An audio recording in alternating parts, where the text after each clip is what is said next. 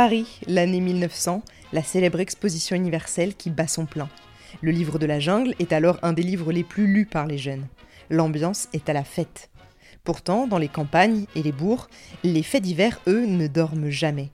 Vous connaissez sûrement l'adage, plus c'est rare, plus c'est recherché. Eh bien, il se vérifie aussi côté crime, car aujourd'hui, je vous embarque dans l'affaire Victor Hardisson, un des plus célèbres nécrophiles en France et même en Europe. J'espère que vous avez le cœur bien accroché. Je suis Camille Debreuil et je vous raconte aujourd'hui un nouveau crime oublié.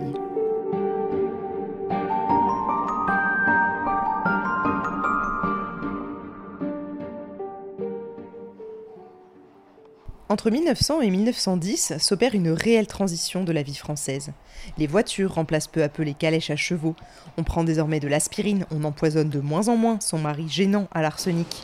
On découvre de nouveaux artistes, l'industrie florissante porte l'économie et fait rayonner le pays à l'international. En ville, et surtout à Paris, la vie change. Ça devient plus sophistiqué, plus propre aussi pour quelques quartiers privilégiés. En province, en revanche, c'est encore très rural, isolé, un peu, voire très en retard sur le reste du pays. Notre histoire commence le 27 septembre 1901, en fin d'après-midi.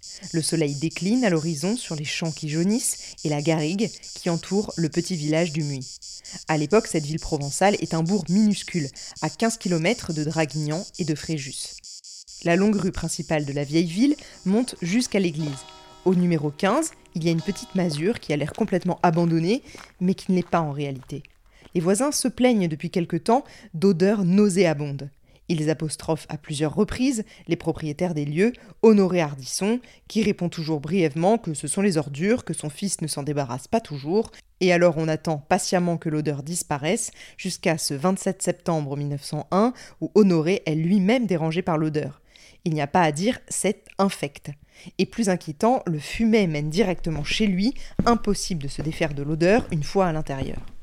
Le père Hardisson entreprend de dégoter l'animal mort ou les détritus entassés quelque part, à l'origine du désagrément de tout le quartier. Il faut dire que la baraque est sans dessus dessous, et ce depuis des années. Pas une rénovation, aucun travaux. Elle tombe carrément en ruine et est à la limite de l'insalubrité, mais l'homme n'a pas l'air de s'en préoccuper. Pire, en 1901, c'est loin d'être une exception. Au rez-de-chaussée, rien. Au premier étage, rien, mais l'odeur est plus prégnante. Au-dessus, il n'y a que le grenier aménagé. Honoré pense à un rat qui a pu mourir là. Il entre donc dans la petite pièce du deuxième étage et se cache le visage. Ici, l'odeur est abominable. Il n'y a rien, à part de vieilles affaires de son fils et un tas de paille sous un drap en boule. Alors, dans le réduit, près de la porte, l'homme attrape une pelle et tape sur le tas de paille au cas où un animal serait coincé.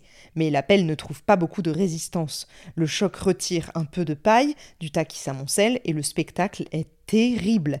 Honoré découvre qu'il ne s'agit pas d'un rat, mais bien d'un cadavre humain. Vu la taille, une petite fille. Du bout de sa pelle, il retire peu à peu la paille. Le tronc du petit corps est ouvert, les jambes sont écartées, la tête, elle, n'est pas là et doit être un peu plus loin.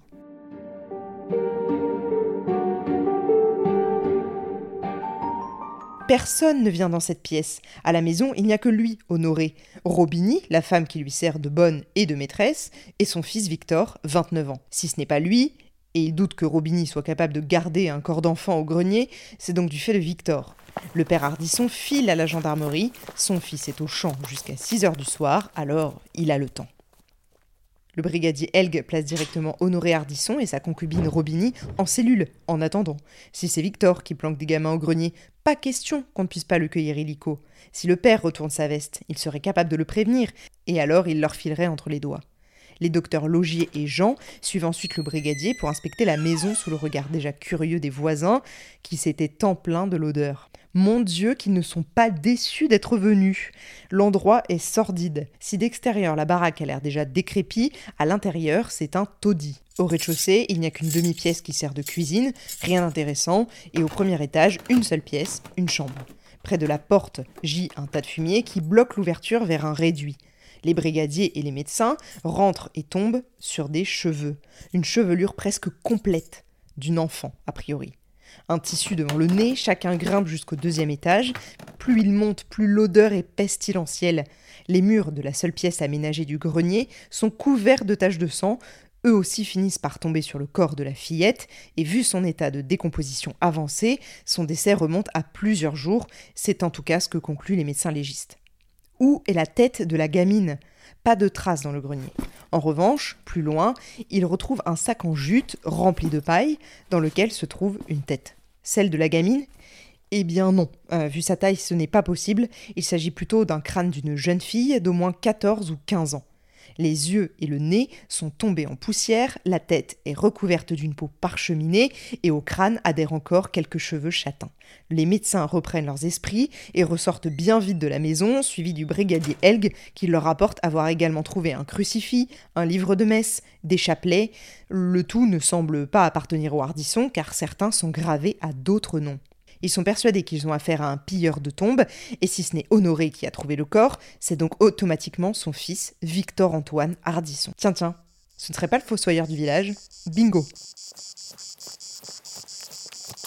À l'entrée du Muy, deux gendarmes attendent Victor, qui n'a aucune idée de ce qu'on lui veut.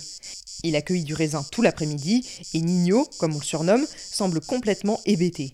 Il a l'air sournois, mais un peu à côté de ses pompes. Sans rien lui dire, les gendarmes le conduisent dans une cellule de la gendarmerie, à part des deux autres, toujours sous les verrous. Le maire, M. Sénéquier, est là et ça ne rigole pas. Le père Ardisson et Robini crient leur innocence et très rapidement, on les relâche. Ils ont apparemment un alibi et répètent qu'ils n'ont aucune idée de ce qui se passe au deuxième étage de la maison. Mais surtout, ils enfoncent le fils.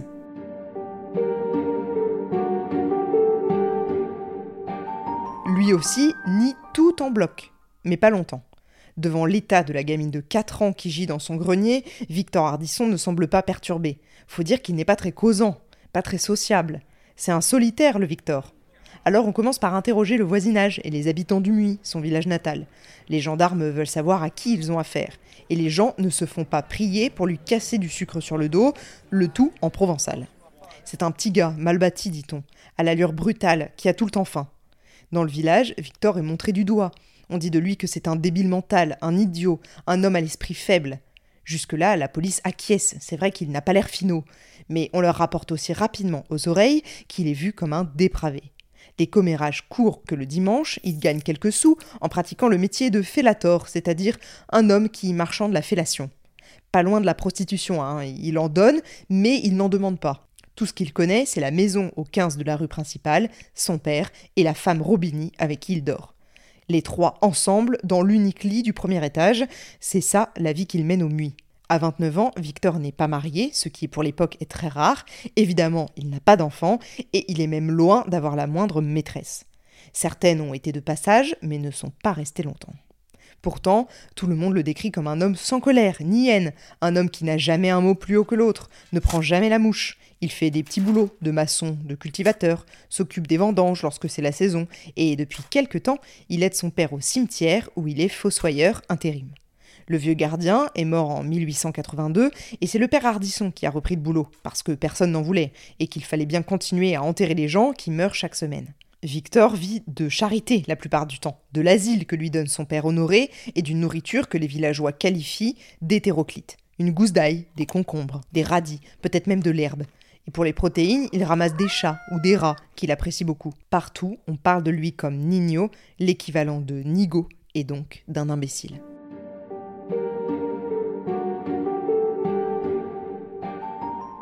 Retour en cellule, il est 22h30 ce 27 septembre 1901 et les gendarmes voudraient bien interroger ce Nino pour de bon.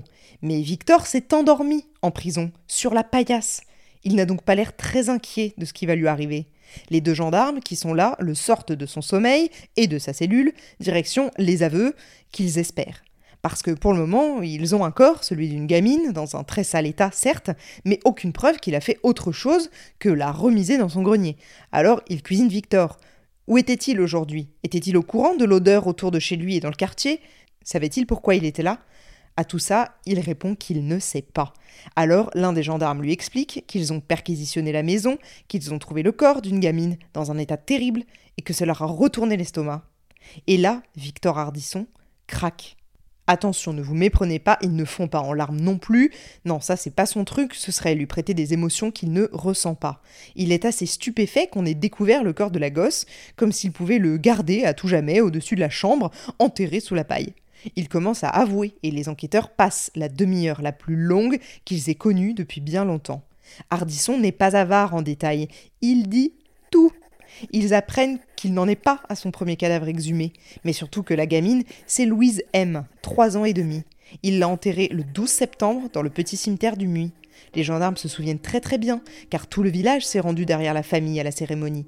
La pauvre petite avait succombé à une pneumonie infectieuse, ils pensent que c'est tout. Voilà, c'est un gars étrange qui profane les tombes et qui pille le contenu, vu tout ce qu'ils ont retrouvé chez lui comme artefact, notamment religieux. Un pilleur de tombes, ce soir, c'est ce qu'est Victor Hardisson jusqu'à ce qu'on lui demande pourquoi la gamine était là, pourquoi il l'a emmenée chez lui, pourquoi la tête n'est pas rattachée au reste, pourquoi ses jambes étaient écartées, pourquoi le rectum et le vagin ne forment plus qu'un cloaque répugnant de putréfaction. Victor reprend la parole, très calme, et il explique. D'habitude, il ne les ramène pas, parce qu'elles sont trop lourdes. Mais elle, qu'il dit jolie comme un cœur, était légère, alors il l'a gardée. Il l'a violée tous les jours, plusieurs fois par jour, jusqu'à ce que l'odeur le dérange au bout de huit jours au grenier. Les gendarmes ne veulent plus en entendre davantage pour ce soir, ils font simplement venir le père de cette petite Louise et une tante, et les deux reconnaissent l'habit que l'enfant portait lors de son inhumation. À 23 heures, Victor est reconduit en cellule où il s'endort instantanément. Aucune culpabilité, aucun remords ne pèse sur sa conscience. Le lendemain, on fait venir le juge Sivan, qui vient directement du tribunal de Draguignan et fait office de juge d'instruction dans cette affaire du Muy. Il est accompagné du docteur Dose, médecin légiste. Devant le juge, Victor réitère ses aveux sur les viols et le recel du cadavre de la petite Louise M. Le juge demande à la faire enterrer à nouveau sur le champ et reste seul avec Victor, qui ne s'arrête pas à ces quelques mots. Au juge, il donne deux autres noms, Léonie Richard, 14 ans, et Gabrielle Covin, 13 ans, morte également dans le courant de l'année. Ce serait donc l'explication de la tête seule retrouvée chez lui? On le questionne de ce fait sur une autre enfant morte il y a peu. C'est une adolescente qui n'a pas survécu à une amputation de jambe nécessitée par un sarcome du tibia. Le juge lui demande s'il l'a souillée, elle aussi. Mais Victor répond non, parce qu'elle est morte d'une plaie à la jambe. Il sait. Victor Hardisson sait tout c'est lui le fossoyeur, lui qui les voit en dernier, lui qui les sort de terre pour assouvir ses pulsions. L'histoire de Victor Hardisson et ses penchants nécrophiles laisse un goût amer aux enquêteurs qui se rappellent trop bien celle de Joseph Vacher. Sur ce genre de crime exceptionnel, on a du mal à oublier les précédents, ceux qui ont défrayé la chronique ou marqué les esprits. Joseph Vacher a subi les brimades et les bizutages à répétition, notamment à l'armée. Il est décrit comme psychiquement troublé, il a des idées noires et délire à propos de sa propre persécution. Entre 1883 et 1898, il est violeur récidiviste. Il guette des jeunes filles et des jeunes hommes isolés, notamment des bergers, d'où son nom de tueur des bergers. Une fois sa proie choisie, il l'étrangle, puis la décapite, la mutile, notamment par éventration et section des seins et des testicules, puis il les viole et trouve son plaisir dans cette chasse sordide. Il est condamné à la peine de mort pour un seul meurtre, bien qu'il en ait avoué onze et une tentative de viol, mais la justice sait pertinemment que partout dans le pays, le mode opératoire de Vacher laisse peu de place au doute. C'est lui. Si je fais le parallèle avec le profil de Joseph Vacher, c'est parce que cette affaire a réellement déchaîné les foules et les médias de l'époque, mais aussi la communauté scientifique tout entière. La santé mentale de Vacher, notamment, a été au cœur des débats puisque certains experts le disent irresponsable et donc pénalement impossible à condamner, quand la plupart ne voient qu'un monstre sadique et cruel. Victor Hardisson, nécrophile également, est-il lui aussi irresponsable, comme un fou qui ne saurait pas ce qu'il fait il semblerait que ce soit totalement l'inverse, et vous allez voir que les rapports scientifiques de l'époque sont édifiants. Mais ça, c'est ce que je vous raconterai dans l'épisode 2 de Crimes oubliés, l'affaire Hardisson, le vampire du Muy.